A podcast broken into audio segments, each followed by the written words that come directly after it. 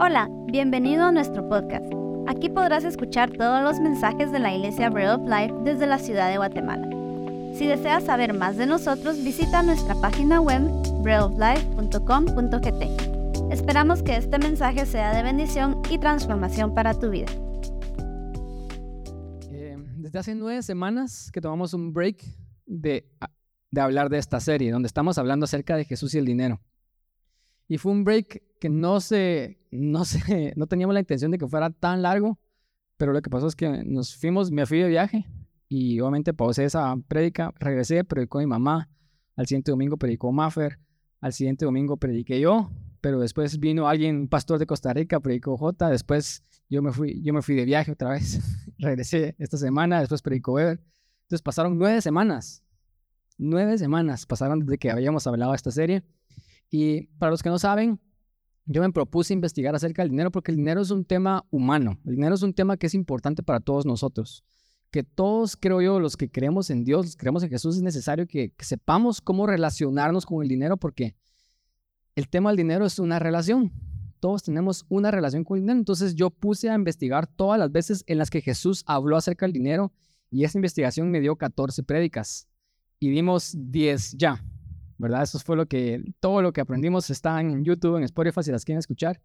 Y tomamos esa gran pausa que fue sin intención, pero ahorita regresamos con las últimas cuatro prédicas porque se las tengo que dar, porque son muy importantes. Em, y yo estuve hablando en orden cronológico, o sea, me fui desde Mateo y todas las veces que hablaba Jesús acerca de dinero, ¿verdad? Lo que pasó en la serie, como dijo Weber en la breve introducción, es de que, no sé si ustedes sabían que Jesús habla más acerca de dinero que la mayoría de temas. Habla más de dinero que la oración, por ejemplo. Habla más de dinero que liderazgo. Habla más de dinero que, que la fe, inclusive. O sea, el, el, creo que eran 16 de sus 20 y algo de parábolas eran acerca de dinero. Jesús habla muchísimo acerca de dinero y cosas materiales. Y la razón es porque no es que Jesús le interesa hablar acerca de dinero, sino él sabe que el dinero para nosotros los seres humanos es importante.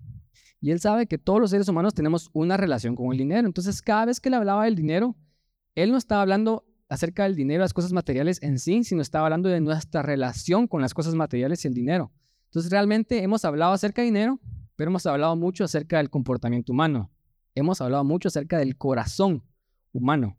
Para entonces, eso fue como la gran sorpresa de la, de la serie, que muchos tal vez ya sabían, pero tal vez fue una sorpresa para varios de ustedes. Y el último tema, no sé si ustedes se recuerdan, pero eso fue hace nueve semanas. No dice alguien ahí bien honestamente. Gracias por poner atención. Eh, hace nueve semanas el último tema que yo di acerca de esto se, llama, se titulaba Paga lo que debes. Y hablamos acerca de impuestos. Igual así como en las iglesias casi no harán de impuestos, pero aquí estamos hablando de lo que Jesús dijo y Jesús habló acerca de esto. Entonces hablamos de impuestos y básicamente la prédica en resumen era de que tenemos dos, dos nacionalidades, ¿verdad? Somos ciudadanos del cielo y somos ciudadanos de esta tierra, entonces tenemos dos pasaportes. Y como ciudadanos de la tierra tenemos deberes cívicos y tenemos que pagar impuestos. Pero como somos ciudadanos del cielo, podemos pagar esos impuestos sobrenaturalmente, que fue lo que Jesús hizo. O sea, tenemos que pagar lo que debemos, pero podemos acceder al cielo a nuestro pasaporte del cielo y, y, pagar sobrenaturalmente, que fue lo que Jesús hizo. Entonces, esa fue la última predica que yo di. Y terminaba con esta frase que tal vez era, es bastante famosa, que muchos de ustedes la han escuchado, que dice, Jesús dijo, para ejemplificar esto, dijo, al César lo que es del César, ¿se recuerdan? Y a Dios lo que es de Dios. O sea, Jesús terminó diciendo, hay que pagar lo que deben. Punto. Y tal vez muchos de ustedes dicen, ah, pues es obvio. Pero créanme que no es obvio para muchas personas, ¿verdad? Entonces hay que pagar impuestos, definitivamente. Las, buenas noticias es que los podemos pagar sobrenaturalmente. Pero en esa frase, Jesús dice al César lo que es del César, pero Jesús dice y a Dios lo que es de Dios. Y ahí nos quedamos. Entonces nos quedamos así como en suspenso. O sea, hay una parte que le tenemos que pagar a Dios. Y no sé por qué pasaron nueve semanas. Y después regresamos a hablar de esto nueve semanas después. Y el tema con el cual retomamos esta serie es acerca de pagarle a Dios lo que se le tiene que pagar a Dios. Y hoy voy a hablar acerca del diezmo. Perdón a las personas que vienen por primera vez, les quiero decir que no hablamos del diezmo todos los domingos acá en esta iglesia, realmente no lo hacemos. De hecho, me puse a investigar, para, que, para que me crean, me puse a investigar de que la última vez que hablé del diezmo fue en enero del 2020. O sea, ya pasó bastante. Después hicimos un curso que era un curso online en, en el 2021 que se llamaba Crece Finanzas. Muchos de ustedes lo tomaron. Ahí también hablábamos algo del diezmo, pero no hablaba el tema del diezmo desde enero del 2020. Entonces, si ustedes es la primera vez que vienen, esto es, casualidad, pero no es casualidad. Pero realmente no lo hacemos todos los domingos. Entonces, hablando acerca de este tema que es demasiado controversial, la serie se llama Jesús el dinero y Jesús habló del diezmo. Entonces acá en la iglesia tampoco, aunque sean temas incómodos y controversiales, tampoco es que no los hablamos, porque si Jesús los habló, nosotros creemos de que los tenemos que hablar y los tenemos que hablar en el contexto correcto. Entonces, el día de hoy es acerca de hablar de este tema tan controversial en la iglesia que es el diezmo, ¿verdad? Entonces, em, la pregunta es, y una vez voy a empezar con una definición de diccionario. ¿Qué es el diezmo? Y la definición está aquí en pantalla. El diezmo es dar a Dios y a su iglesia la primera décima parte. Definición de diccionario, ¿verdad? O sea, yo sé que eso no, no les hace nada en sus vidas ahorita solo con leerla así. Y es definitivamente un principio que está en la palabra de Dios y que corre de principio a fin en toda la palabra de Dios. Y muchos cristianos están muy confundidos con respecto al diezmo, ¿verdad? Yo he contado esta historia antes, pero yo me he sentado o he hablado con cristianos que no creen en el principio del diezmo. Una vez me senté a la par de una señora que me estaba dando jalón, ¿verdad? Yo, fui a los estados, iba a hacer escala, y muy amable ella me fue a traer al aeropuerto, me hospedé en su casa esa noche y después tenía que hacer otra escala y me dio jalón y ese jalón fue un viaje como de 45 minutos. Y no sé por qué o cómo paramos hablando acerca del diezmo. Y, ella no creía en el diezmo. Entonces, obviamente yo no me voy a poner a, debatir con ella ni a hablarle porque me va a hospedar, ¿va? Entonces, entonces no quiero que, me diga, mira, andate, no, no coincidimos. Pero ella me decía, eso del diezmo ya no, ¿verdad? Y esto es el argumento de muchos cristianos. El diezmo es un tema del Antiguo Testamento, estaba bajo la ley, ahorita estamos en la gracia, así que no hay que dar diezmo. Punto. Y ese era su punto de vista. Y es el punto de vista de muchos cristianos el día de. Hay mucha controversia, inclusive dentro de la misma iglesia hay mucha controversia, gente que no se pone de acuerdo. Imagínense la opinión de los que están fuera de la iglesia. Porque la gente fuera de la iglesia es que, ah, es que esta gente tonta de la iglesia que los tiene bien engañados y que dan el diezmo, que tontos, pero ellos igual pagan por marcas y pagan cosas que el, el mundo los, los, los manipula a comprar, ¿verdad? Y, la cosa es que creen que nosotros los cristianos somos tontos por dar el diezmo, porque no lo entienden. Y dicen, los pastores se hacen rico de eso, ¿verdad? Y, hay gente que critica las iglesias grandes y dicen, no, es que eso es puro negocio. Bueno, entonces hace tu iglesia grande y mira si es fácil hacer una iglesia grande, ¿verdad? Pero hay mucha controversia fuera de la iglesia con respecto a esto. Entonces, imagínense si los cristianos estamos de Dios, la gente afuera muchísimo más. Entonces, lo que quiero hacer hoy es nada más hablar así, como diríamos en Guatemala, claro, y de, qué es el diezmo, ¿verdad? Y que de alguna manera podamos tener una perspectiva bíblica sin manipulación, sin tergiversación, porque no queremos en esta iglesia su dinero. Nada más les quiero transmitir lo que es el principio del diezmo y más importante, quiero que entendamos la perspectiva de Jesús. Porque si creemos en Jesús, tenemos que tener la perspectiva de Jesús. ¿verdad? No la perspectiva de este pastor, de este otro pastor, sino qué es lo que Jesús dice acerca del diezmo porque él sí habló acerca del diezmo. Entonces, eso es lo que quiero lograr hoy con mi, con mi prédica. Entonces, muchas personas dicen, ya no es necesario dar el diezmo. La verdad es que esa gente tal vez no saben muy bien de lo que están hablando, ¿verdad? Y mucha, esta gente dice, diezmar es parte de la ley, el Antiguo Testamento, entonces yo no diezmo, ¿verdad? Pero no sé si ustedes sabían esto, ese es el argumento. No, no tengo que diezmar porque eso es del Antiguo Testamento, es parte de la ley.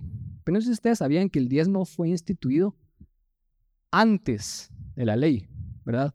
La primera vez que se menciona diezmo en la, en la Biblia es una vez en la que Abraham tuvo una gran victoria, ¿verdad? Él era una persona que tenía muchísimo dinero, tanto que él podía pelear batallas con pueblos, imagínense, él no era un pueblo aún, solo era él y su familia, pero tenía tanto dinero que sus criados y todas las personas que estaban con él, vino como un pueblo y se lo puso y él tuvo una batalla con ellos y les ganó.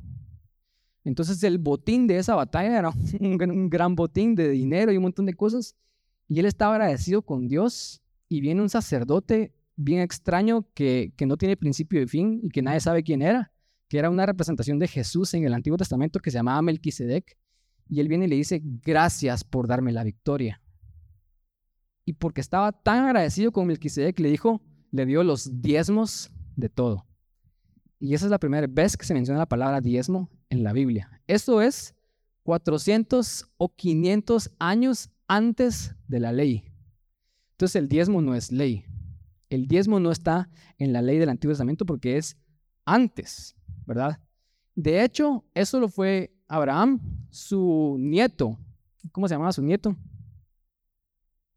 Jacob también diezmó. ¿Se recuerdan que él salió peleando de, su familia, salió huyendo, mejor dicho?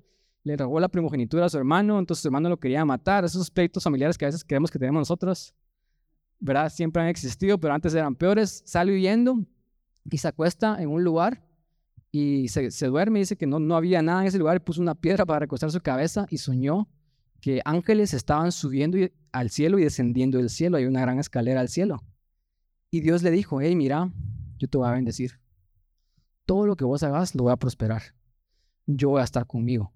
Y él se despertó del cielo y dijo, wow, definitivamente Dios está acá. Y llamó ese lugar Betel, que significa casa de Dios. Entonces él viene y, le hace una promesa a Dios y le dice, mira Dios, si realmente es cierto lo que me dijiste y me vas a bendecir, entonces te voy a dar el diezmo de todo lo que me des. Otra vez Jacob dando el diezmo 400 años antes de la ley. Entonces, estos dos hombres fueron las primeras dos personas en diezmar, así como, como la palabra diezmar, ¿verdad? Dar la décima parte. Lo hicieron muchísimos años antes de la ley, ¿verdad? Y básicamente lo que estamos transmitiendo en estos ejemplos es de que el diezmo entonces es un principio de agradecimiento. Porque estas dos personas dieron el 10% a Dios porque estaban tan agradecidos con lo que Dios les había dado que ellos dijeron, mira Dios, me diste tanto, te tengo que dar esto como una ofrenda agradable. ¿Verdad? Es como cuando alguien hace algo por ustedes, un gesto, y no está pidiendo nada a cambio. Y ustedes, pero si ustedes se sienten tan tocados y ustedes dicen, no, hombre, por lo menos aceptame esto. No, aceptarlo. No, no tengas pena, aceptarlo. Ah, no tengas pena y están en esa. Hasta que no, no, no, aceptarlo es un gesto de agradecimiento. Y esta persona no está esperando nada a cambio, pero dice, acepto el gesto, porque ¿quién no va a aceptar un gesto de agradecimiento? Y eso es el diezmo, ese es el inicio del diezmo, es muchísimo antes de la ley. Obviamente los judíos entendían esto, entonces después se instituye en la ley y los judíos lo practican en la ley, pero realmente no era parte de la ley, era un principio de agradecimiento, ¿verdad? Entonces los judíos lo hacían en el contexto correcto. Si ustedes hablan con los judíos el día de hoy, ellos entienden el principio. No sé por qué los cristianos no, a veces no lo entienden tanto. Bueno, sí sé por qué, porque es que obviamente no quieren dar su dinero, ¿verdad? Pero, pero ellos entendían que el gesto era un gesto de agradecimiento, ¿verdad? Hay muchas personas, y eso también lo enseñamos en enero del 2020 o en Creces Finanzas, que dicen que el diezmo, el principio del diezmo, es un principio que se llama el principio de las primicias. No sé cuántos han escuchado esto. Pero en la Biblia hay un principio donde Dios le ordena al, pueblo de Israel dar las primicias de todo. Entonces, las primicias de todo es, mira, si vas a empezar un cultivo, yo quiero la primera parte de esa cosecha. Si vas a tener animales, yo quiero al primer animal que nazca, ¿verdad? O sea, el primogénito, decía Dios, es mío. Porque era un principio donde Dios pide lo primero, porque es un principio de darle la prioridad a la persona más importante. Es un principio que Dios cumplió para nosotros porque Dios nos dio a su Hijo primogénito. Entonces, entiendan esto de Dios. Dios no pide nada nunca de nosotros que Él no haya dado el primero. Entonces, hay gente que dice que el diezmo es el mismo principio de las primicias. Alguien que elabora esto muy bien es un pastor que se llama Robert Morris, que tiene un libro que se llama Blessed o Bendecido, que lo deberían de leer, es muy bueno. Entonces, él dice que es el mismo principio y él da muchos versículos que no los vamos a ver hoy, porque es un montón de doctrina, pero él dice, el diezmo es el mismo principio de las primicias, entonces el diezmo realmente sí es la décima parte, pero él dice, es la primer décima parte. O sea, no es la décima parte que damos de último, sino es darle a Dios de primero, pero darle a Dios la primer parte, porque adivinen qué, ¿qué es más fácil dar? ¿La última décima parte o la primer parte? La última, ¿verdad? O sea, bueno, esto es para acá, para acá, para acá, para acá. Ah, si me sobra una décima parte, entonces doy mi diezmo. Pero honestamente, ¿cuántos, hemos estado en el lugar donde no nos sobra nada? Entonces no damos diezmo. Pero darle la primer parte a Dios y decir, bueno, esto es para Dios y me tengo que arreglar con el 90%, eso es más difícil. ¿Verdad? Porque es una actitud de prioridades. Es como decir, bueno, voy a pagar esto, esto, esto, y si me sobra dinero, entonces le doy el gasto a mi esposa para que ella viva y mantenga a mis hijos. Si me sobra, si no me sobra, entonces que mira qué hace ella. Pero un buen esposo es primero es mi esposa y mis hijos y después miro qué hago, ¿verdad? O sea, es un gesto de, de dónde está tu corazón, dónde están tus prioridades. Por eso es que esta persona, Robert Morris, dice que el diezmo es la primer décima parte, es lo que damos de primero, porque el diezmo es una prueba del corazón, es una prueba de nuestra fe, es una prueba de obediencia. Y de hecho esto es bien curioso. Ahorita estoy dando así las cosas que dimos en Crece Finanzas en dos lecciones, las estoy dando en 10 minutos. Pero el diezmo es número 10, obviamente décima parte. Y no sé si ustedes saben que en la Biblia el 10 está asociado con la prueba. Entonces cada vez que ustedes miran el número 10 en la Biblia hay una prueba en esos ejemplos. Por ejemplo, ¿verdad? Voy a decir ahorita, ¿cuántas plagas envió eh, Dios contra los egipcios para que el pueblo saliera de Israel y probó al corazón de Faraón. Diez plagas. ¿Cuántos mandamientos dio Dios para probar al pueblo de Israel en el desierto? Diez mandamientos. Si ustedes cuentan las veces en las que Dios probó al pueblo de Israel en el desierto y les dio pruebas donde ellos tenían que ver si creían en Dios o si se quejaban contra Dios y Moisés, ustedes van a encontrar que Dios probó al pueblo por 40 años, pero los probó en el desierto 10 veces, ¿verdad? Eh, no sé si ustedes se recuerdan que Jacob, la persona que dio el diezmo, a él su suegro, que era un mal empleador, le cambió el sueldo. ¿Cuántas veces? Diez veces. Daniel, Ever habló de Daniel la semana pasada, él estaba en este lugar donde eh, él no se quería contaminar con la comida del rey. Y él dice, mira, no queremos comer esa comida, queremos comer vegano, ¿verdad?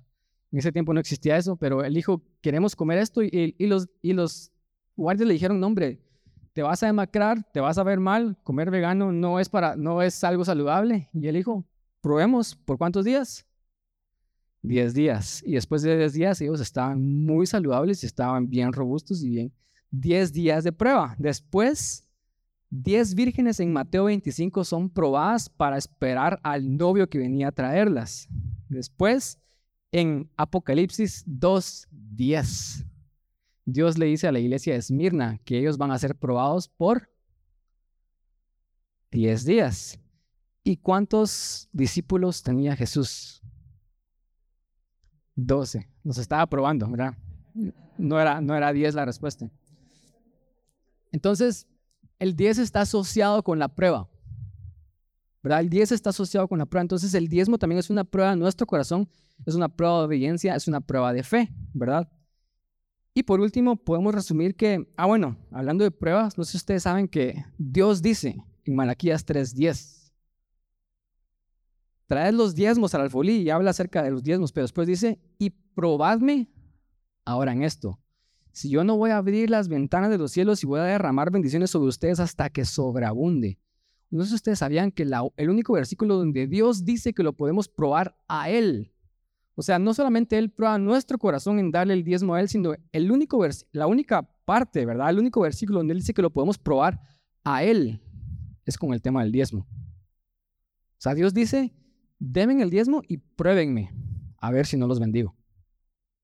O sea, esa es una prueba que yo sí quiero hacer, ¿verdad? Y Dios nos da permiso de probarlo. Entonces, por último, el diezmo es una ofrenda que es dada a Dios y a su iglesia, porque desde Abraham, él le dio la ofrenda a Melquisedec, un sacerdote.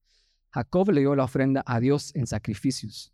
Y el pueblo de Israel daba esos diezmos y esas ofrendas a los sacerdotes y al templo. Y desde entonces los diezmos han servido para el sostenimiento de su iglesia y para la expansión del reino, ¿verdad? Entonces, claramente también el diezmo es a Dios. O sea, no es como que ah, le voy a dar el diezmo a a mi amigo que tiene mucha necesidad, a esta persona, porque es a Dios a quien se les dan los diezmos. Entonces, esto es bíblico y esto es lo que yo quería hablar acerca del diezmo.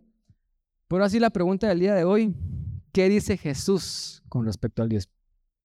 Porque eso es lo que nos interesa, ¿verdad? O sea, al final, cualquier, ustedes podrían seguir diciendo dentro de ustedes, tal vez muchos de ustedes lo están diciendo, no, no me convences, pero no, yo, estoy, te estoy pidiendo tu dinero, realmente lo que quiero es, es darte lo que está aquí en la Biblia y, y dejar que la Biblia hable, ¿verdad? Pero ustedes podrían decir, pero eso es Antiguo Testamento y ahorita Jesús vino y vivimos bajo la gracia. Bueno, entonces, ¿qué dijo Jesús? Porque si Jesús lo dijo, entonces ahí es nuestra prueba final, sí o sí. Si creemos en Jesús, debería hacerlo. Entonces, Mateo 23, del 23 al 24, un versículo nada más donde Jesús habla acerca del diezmo. Realmente no habló mucho acerca del diezmo. O sea, por eso creo que en las iglesias tampoco deberían estar predicando el diezmo todos los domingos. Porque entonces ahí sí les interesa su dinero, ¿verdad? Jesús una vez en tres años como yo, 2020 y ahorita 2023, una vez en tres años habló acerca del diezmo y él dijo, hay de vosotros escribas y fariseos hipócritas, porque diezmáis la menta y el eneldo y el comino y dejáis lo más importante de la ley, la justicia, la misericordia y la fe. Esto era necesario hacer sin dejar de hacer aquello guías ciegos que coléis el mosquito y tragáis el camello. Esta es la frase corta de Jesús en donde él habla acerca del diezmo, ¿verdad? Mi punto número uno es, Jesús dice en este versículo 23, esto era necesario hacer sin, ¿qué? Sin dejar de hacer aquello. O sea, mi punto número uno es, no dejes de diezmar. ¿Eso es lo que dice Jesús o no? Yo les he dicho muchas veces a ustedes que yo creo que este es un problema de los cristianos el día de hoy. Los cristianos creen a medias. O sea, creen que Jesús los salva, creen que se van a ir al cielo y eso es cierto. Pero después ellos agarran todas las palabras de Jesús como que fuera un buffet, ¿verdad? Entonces agarran su plato que es su vida y dicen, salvación, sí, va. Eh, eh, obediencia en mi matrimonio, ah, no, eso no me gusta, ¿verdad? A mí me gusta comer esto, ¿verdad? Eh, diezmo, no, eso tampoco. ¿Qué más hay? Eh, bendiciones financieras, eso sí, ¿va? Y, y eso es lo que hacen los cristianos, o sea, es como un buffet de verdades donde ellos eligen qué creer de las, cosas, de las palabras que dice Jesús. Cuando yo creo que si creemos en Jesús, tenemos que creer todo lo que Jesús dice porque entonces no creemos en Jesús completamente. O sea, no estoy diciendo que no vayan a ser salvos y no se van a ir al cielo, sí se van a ir al cielo. El ladrón que estaba ahí en la cruz se fue al cielo sin hacer nada, ¿verdad? Porque es gracia. Pero si seguimos viviendo, se supone que deberíamos aprender a seguir a Jesús, aprender a obedecerlo en todo lo que dice la gran comisión, ¿verdad? Bautizándolos en el nombre del Padre, el Hijo y el Espíritu Santo, enseñándoles que guarden toda cosa que yo, que yo les he mandado. Entonces yo creo, mi responsabilidad como predicador es, es, motivarlos a obedecer a Jesús en todo. Y todo lo que Jesús dice, o sea, si creemos realmente en Jesús, yo creo que lo tenemos que hacer, lo tenemos que obedecer. Entonces Jesús dice, punto número uno, no dejes de diezmar. Entonces, otra vez regresando al tema de la ley. Solo porque algo estaba en la ley, ¿verdad? O se mencionaba en la ley de Moisés, no significa que lo podamos tirar y lo podamos desechar ahora. La Biblia es una revelación progresiva. Y si Dios hubiera dado nada más la revelación de Jesús, entonces solo estaría Jesús en la Biblia. Pero Jesús dio el Antiguo Testamento por una razón. Porque todo lo que está ahí importa. Y Él se está revelando progresivamente. Entonces, si algo, por ejemplo, era malo en el Antiguo Testamento como robar y el adulterio, solo porque está en el Antiguo Testamento no significa que ahorita en la gracia sea bueno, ¿o sí? Porque sabemos que robar es malo, y sabemos que estar en adulterio es malo, ¿o no? Pero eso estaba en el Antiguo Testamento, ¿verdad? O al revés, si algo era bueno en el Antiguo Testamento, porque el Antiguo Testamento dice cosas muy buenas, dice, perdonen, hey, cuiden a las viudas, a los huérfanos, hey, cuidan al extranjero que vive en ustedes, sean generosos con otras personas. Eso lo dice la ley. Entonces, solo porque era bueno en la ley, ¿será que ahora entonces ya no es válido el día de hoy? O sea, Claramente no, ¿verdad? O sea, sabemos de que la ley tiene cosas muy buenas. Entonces, solo para hacerlo un poquito más fácil de entender, la ley tenía muchas cosas raras, se los, o sea, se los doy. Eran muchas cosas ceremoniales y culturales que yo creo que esas cosas físicas sí quedaron invalidadas, pero yo creo que los principios morales y espirituales sí son aplicables el día de hoy. O sea, las cosas morales como no robar, no matar, no adulterar, todos esos principios siguen siendo válidos el día de hoy. Son cosas que tenemos que hacer, ¿verdad? E inclusive las cosas raras, ceremoniales. Tal vez no tenemos que hacer las cosas físicas, pero esa cosa rara tenía un trasfondo espiritual que el trasfondo y el principio espiritual todavía se aplica el día de hoy. Por ejemplo, en el Antiguo Testamento la gente ofrecía sacrificios, ¿verdad? El día de hoy no tenemos que sacrificar, pero Pablo dice, hey, sean ustedes un sacrificio vivo. O sea, el principio de ser un sacrificio hacia Dios sigue siendo válido.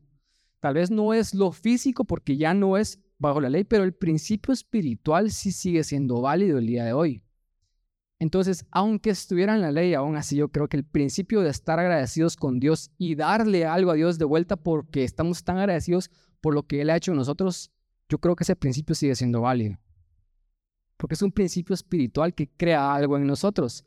Entonces, si estamos en la gracia, muchas personas dicen, ahora que estoy en la gracia no tengo que dar el diezmo, y perdón que siga con esto, pero solo quiero rematar ese punto. Eh, en la ley, si solo estuviera en la ley, en la ley dábamos el 10%, ¿verdad? Y eso es lo que la ley requería. Se los pongo de esta manera. Imagínense que un papá, ¿verdad? No es un buen papá. Entonces él tiene un hijo y él dice, yo no quiero mantener a ese hijo. Y vienen y le dicen, pero la ley te obliga a mantener a tu hijo. Tenés una obligación legal hacia tu hijo. Ah, va, ¿qué tengo que hacer? Pues y la ley dice, tenés que dar por lo menos el 40% del sueldo mínimo. Esa es la ley de Guatemala.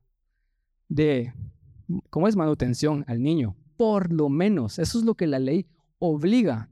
Entonces esta persona dice, bueno, ni modo, lo tengo que hacer, entonces voy a darle el 40% del sueldo mínimo a mi hijo porque ni modo lo tengo que hacer y da 1200 quetzales mes a mes y le duele dar esos 1200 y se quejan Twitter y se quejan Facebook, sí, que esto, lo otro, ¿verdad?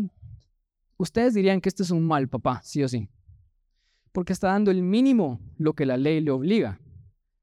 Si estamos bajo la gracia y no estamos regidos por leyes, deberíamos de ser más generosos.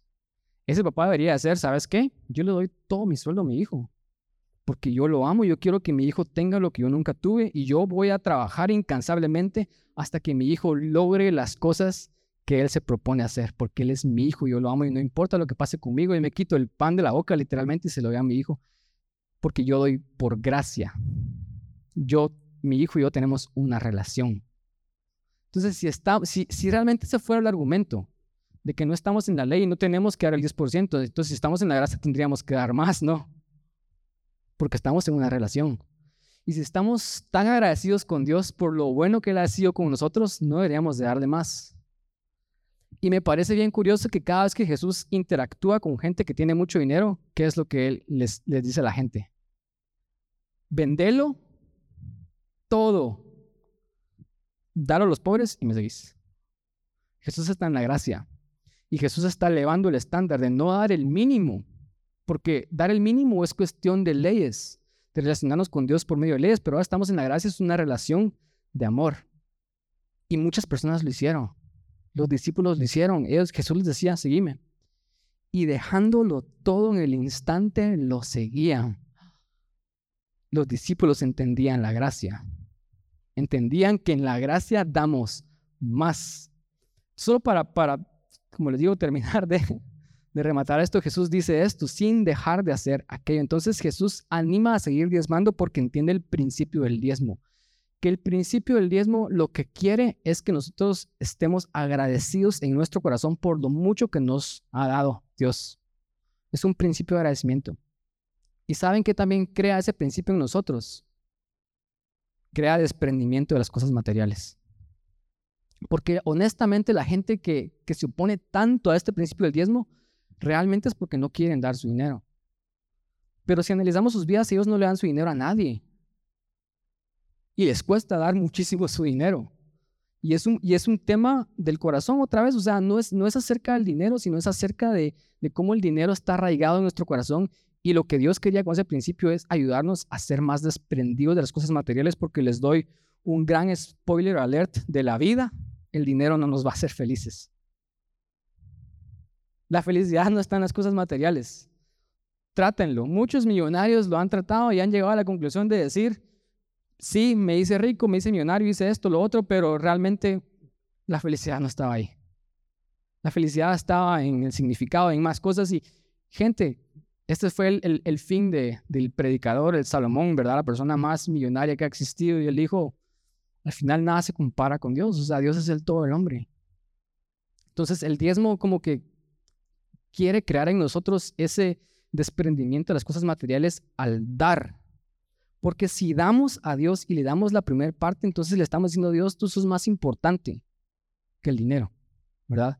Entonces, eso es lo que Jesús entendía acerca del diezmo y por eso es que él dice sin dejar de hacer aquello, sin dejar de diezmar. Y como Dios dice que si diezmamos y lo probamos a Él, Él nos bendice les quiero decir que el diezmo realmente funciona. ¿Dónde está JC? Lo voy a dar de ejemplo. Miren, JC es, es mi amigo y con él hablamos mucho acerca de dinero, con él hablamos de negocios y él siempre me, me gusta contarme las cosas que él está haciendo. Y JC es muy fiel y muy generoso en sus finanzas. Yo sé que él diezma mes a mes y diezma puntualmente. Yo conozco su corazón, yo sé que él lo hace. Y, no sé si ustedes saben que JC acaba de poner un restaurante, ¿verdad? A él no le estaba yendo tan bien, tiene un negocio, pero el hijo se aventó a esto y él dijo, mira, me están ofreciendo este, esta oportunidad como invitado porque yo no sé nada acerca del restaurante. Y es Dios abriendo puertas. Y ayer fui a su restaurante y me dijo, mira, vas a venir porque yo le he dicho que iba a llegar. Porque si vas a venir, decime porque te tengo que guardar comida porque ya lo vendimos todo. Entonces solo avísame si vas a venir para guardarte lo último. Yo le dije, sí, voy a llegar. Y llegué a ese restaurante y todo se había vendido, ¿verdad? Y yo estaba sentado ahí y llevaba gente tras gente, tras gente, tras gente. Y él, disculpa, se nos acabó la comida, disculpa, se nos acabó la comida, disculpa, se nos acabó la comida. Y después me dice, mira, y me salió un negocio con esta mi amiga, y hay una oportunidad en Suecia, y esto, lo otro. Y yo miro ahí, Dios abriendo las ventanas del cielo y bendiciendo a sí porque él ha sido fiel en creerle a Dios y ha sido desprendido con su dinero. Y Dios es probado Dios cumple. Entonces, el diezmo funciona. Entonces, Jesús decía lo siguiente, a César lo que es del César y Dios lo que es de Dios. Si pagamos nuestros impuestos y entendemos que esa parte hay que pagarla porque somos ciudadanos de esta tierra, tenemos que entender que como ciudadanos del reino también tenemos que pagar a Dios y a Dios lo que es de Dios, decía Jesús. Entonces, Nuevamente este versículo lo voy a leer otra vez. Hay de vosotros, escribas y fariseos hipócritas, porque diezmáis la menta y el eneldo y el comino y dejáis lo más importante, la ley, la justicia, la misericordia y la fe. Esto era necesario hacer sin dejar de hacer aquello, guías ciegos que coláis el mosquito y tragáis el camello. Entonces, Jesús reprende a los fariseos no por diezmar, sino Jesús reprende a los fariseos porque se enfocaron solo en diezmar y olvidaron las cosas más importantes de la ley. Mi punto número dos es que tenemos que diezmar, sí, pero tenemos que diezmar en el contexto correcto. Entonces, ¿cuál es el contexto correcto? No sé si ustedes sabían que Dios tiene una escala de principios. O sea, Dios tiene muchos principios, muchas cosas que son buenas para nosotros, pero no todos los principios de Dios son iguales. Los principios de Dios son como una pirámide. No sé si ustedes se recuerdan de la pirámide alimenticia. Y las cosas que están hasta abajo son las más importantes, pero todas eran importantes. Dios tiene una pirámide de principios. El diezmo es importante, pero el diezmo tal vez está casi que hasta arriba. Pero hay cosas más importantes que, que realmente es irrelevante si hacemos esto si no estamos haciendo lo hasta abajo en la pirámide.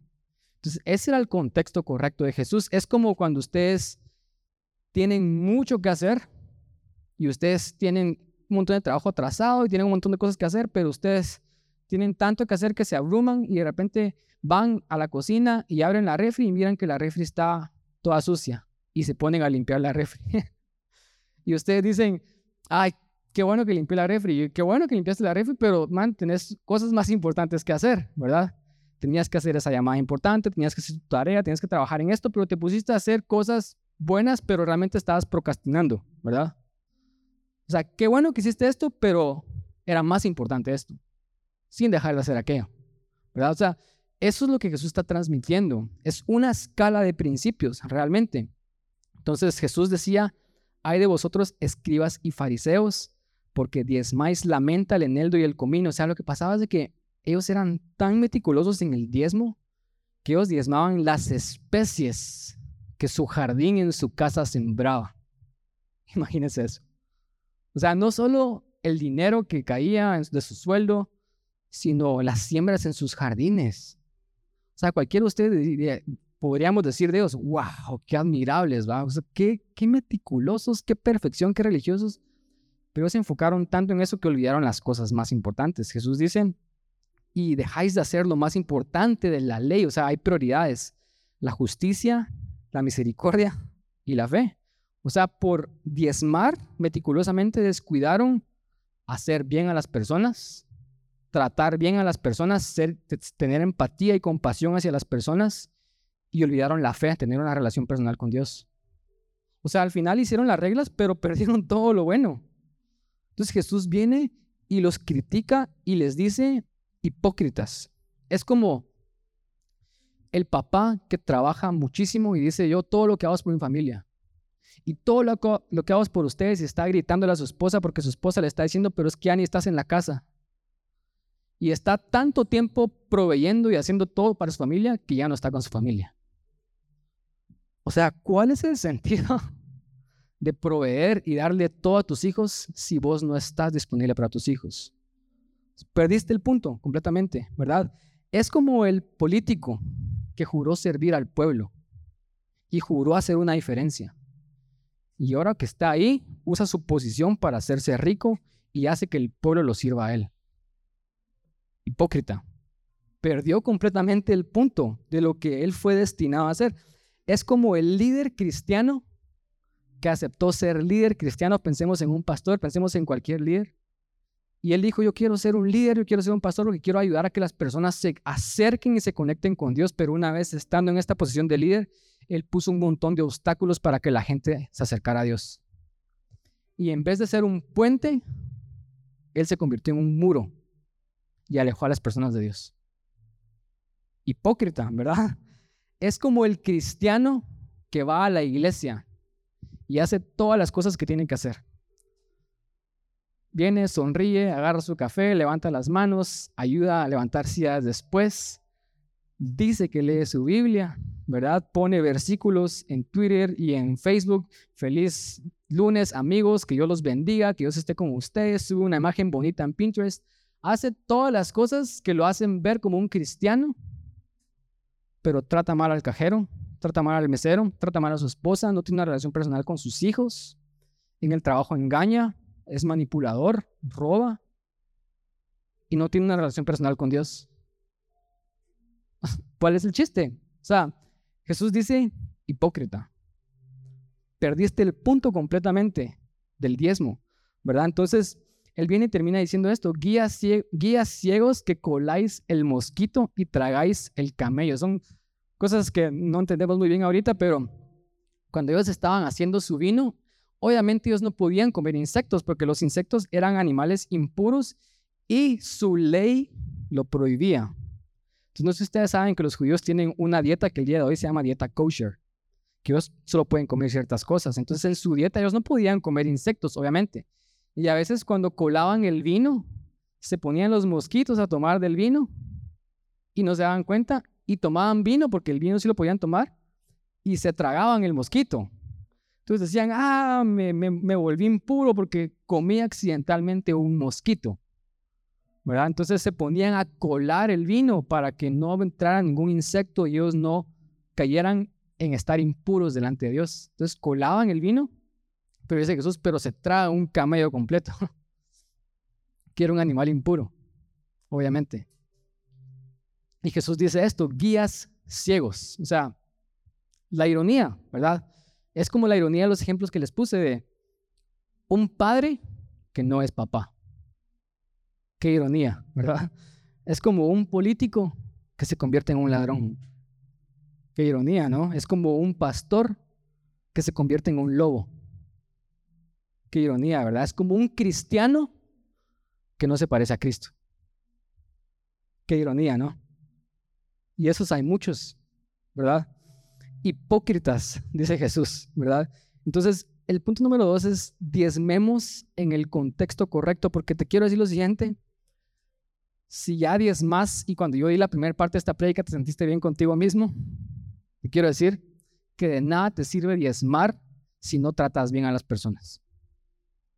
O sea, este mensaje de Jesús es para, para ti, ¿verdad? Primera de Juan 3:17 dice lo siguiente, porque el que tiene bienes de este mundo y ve a su hermano tener necesidad y cierra contra él su corazón, Juan dice, ¿cómo mora el amor de Dios en él?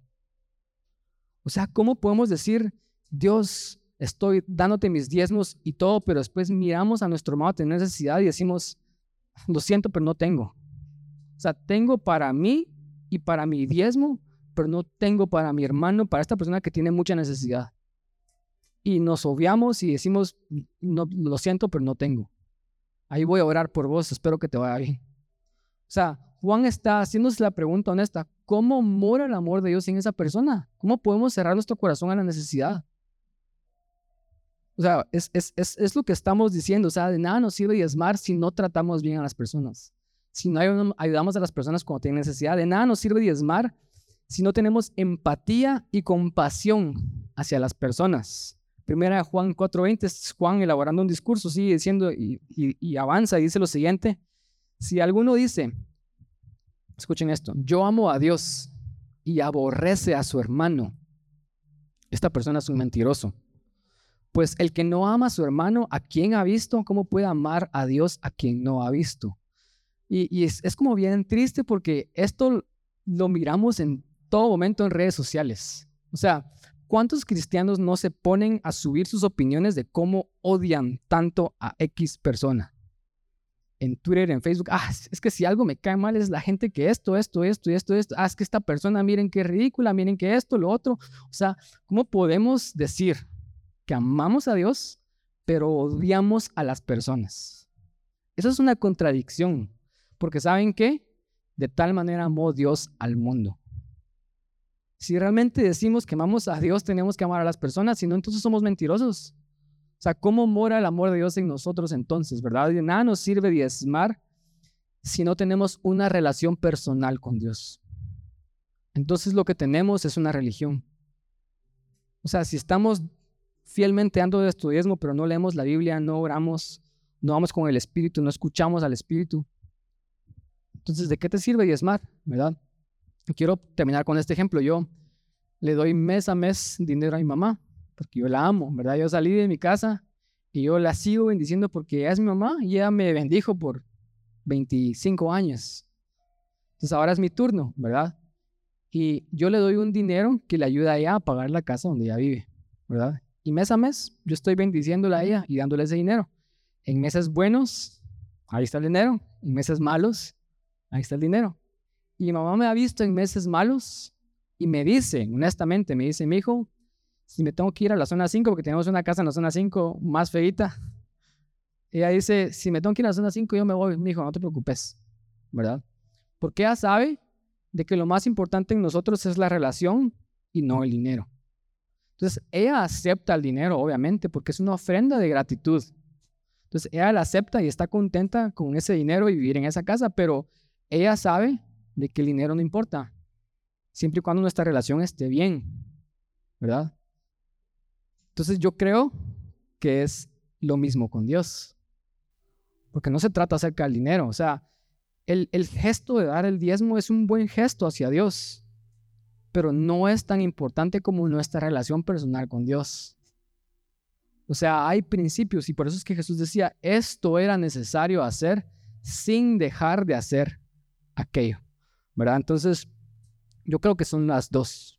O sea, tampoco lo, lo agarremos como de, bueno, entonces me voy a encargar de la misericordia, la justicia y la fe y nunca voy a dar el diezmo porque el tema del dinero sigue algo que, que todavía está en mi corazón y tengo que seguir trabajando, ¿verdad? Y nunca nos movemos a los siguientes principios. O sea, yo creo que son las dos. Eso es lo que Jesús dice. O sea, esto era necesario hacer. No perdamos el rumbo, pero sin dejar de hacer aquello, porque aquello también resulta en bendición y nos bendice y nos cambia y nos transforma y es para nuestro bien, ¿verdad? Entonces ese era mi mensaje. Espero que que haya clarificado mucho lo que Jesús piensa acerca del dinero. Le voy a pedir que se pongan de pie, vamos a terminar orando en este momento. Eh, la oración va a ser bastante práctica el día de hoy. Hoy quiero nada más, eh, no los quiero como que tocar a que diezmemos o que hagamos algo otra vez. O sea, realmente el punto de este mensaje no es obtener su dinero, eso es entre ustedes y Dios. Pero sí quiero llevarlos a, a considerar si tal vez hemos dejado las cosas más importantes. Y quiero guiarlos en oración, entonces cerremos nuestros ojos en este momento. Y, y digámosle a Dios, primero agradezcámosle por lo mucho que Él nos ha dado. Así como Abraham y como Jacob estaban tan agradecidos con Dios por lo bueno que Dios había sido con ellos, ¿por qué no empezamos reconociendo lo bueno que Dios ha sido con nosotros y decimos, Dios, gracias? Gracias por tus bondades, gracias por tus misericordias, gracias porque tú día con día sigues siendo fiel. Yo me levanto y ahí estás tú, ahí está tu provisión, ahí está tu bendición, Dios. Tal vez no estamos en un lugar donde queremos estar, pero honestamente con perspectiva, Dios siempre ha estado ahí protegiéndonos y guardándonos y Él está ahí con nosotros. Entonces agradezcámosle a Dios en este momento y digámosle Dios, gracias te damos porque tú eres bueno, por tus bondades Dios. En este momento, Padre Santo, yo quiero orar por esta iglesia, Señor Jesús, para que seamos una iglesia que no es materialista, Dios. Una iglesia que realmente no tiene el dinero arraigado en sus corazones y, nos estamos aferrando y nos volvemos avaros y envidiosos, sino yo quiero que seamos una iglesia desprendida en donde podemos diezmar, sí, pero podemos ayudar a otras personas con esos recursos. Podemos ver a personas con necesidad y extender nuestra ayuda hacia ellos. Entonces pidámosle a Dios que nos dé un corazón generoso. Digámosle a Dios, prepara mi corazón, abrí mi corazón a la necesidad porque te prometo que hay mucha necesidad a tu alrededor.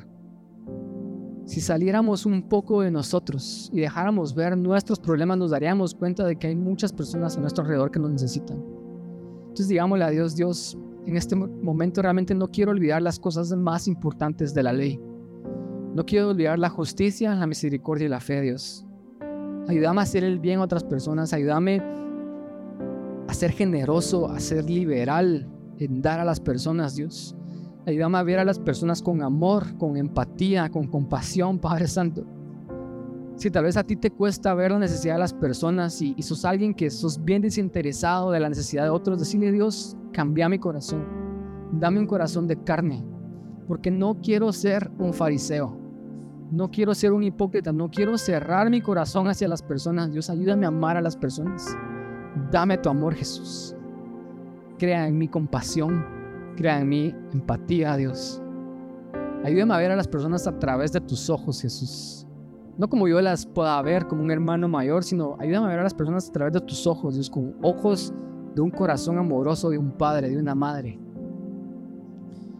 Yo te pido, Dios, para que los que estamos acá, Padre Santo, no podamos descuidar la fe y que no podamos descuidar nuestra relación personal contigo.